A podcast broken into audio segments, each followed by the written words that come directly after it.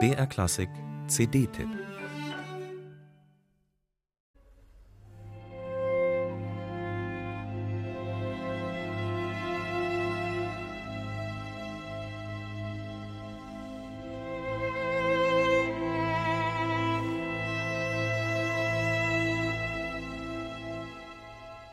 Behutsam, ja fast ein wenig schüchtern tastet sich das Soloinstrument in die ersten Takte von Elfmans Violinkonzert hinein.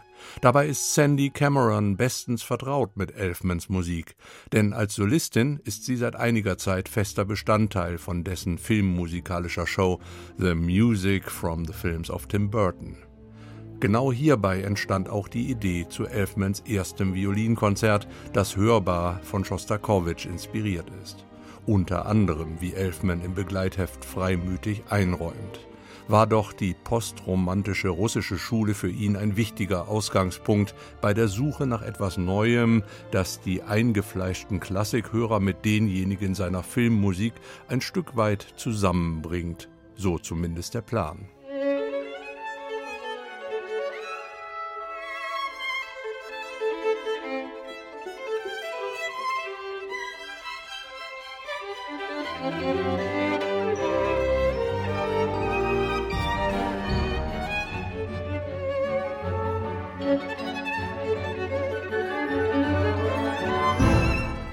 Schon der knapp viertelstündige erste Satz Grave Animato lässt erahnen, dass hier an die Solistin und das zusammen mit ihr agierende Royal Scottish National Orchestra unter der Leitung von John Mocherry hohe Ansprüche gestellt werden.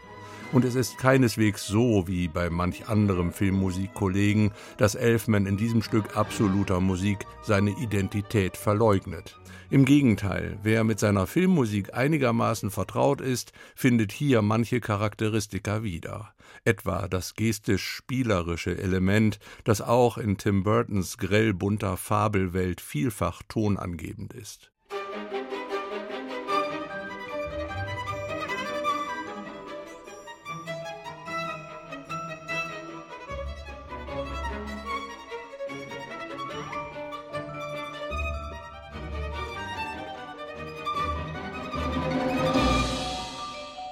Spietato lautet die Überschrift des zweiten Satzes, was so viel bedeutet wie unnachgiebig oder unbarmherzig und augenblicklich an die schrägen Typen und Figuren in Tim Burtons Filmen denken lässt. Dieser zweite Satz mit seinem Dialog zwischen Soloinstrument und der Perkussionsabteilung des Orchesters war gewissermaßen Ausgangspunkt der gesamten Komposition, die übrigens ihren Beinamen 1111 der Tatsache verdankt, dass das gesamte viersätzige Werk 1111 Takte umfasst. Und die Zahl 11 steckt schließlich auch schon im Namen des Komponisten.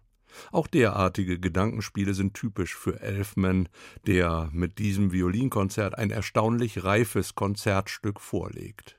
Zutage gefördert wird diese Musik von einer Solistin, die hörbar ihren Spaß an den technischen Herausforderungen hat und von einem exzellent interagierenden Royal Scottish National Orchestra.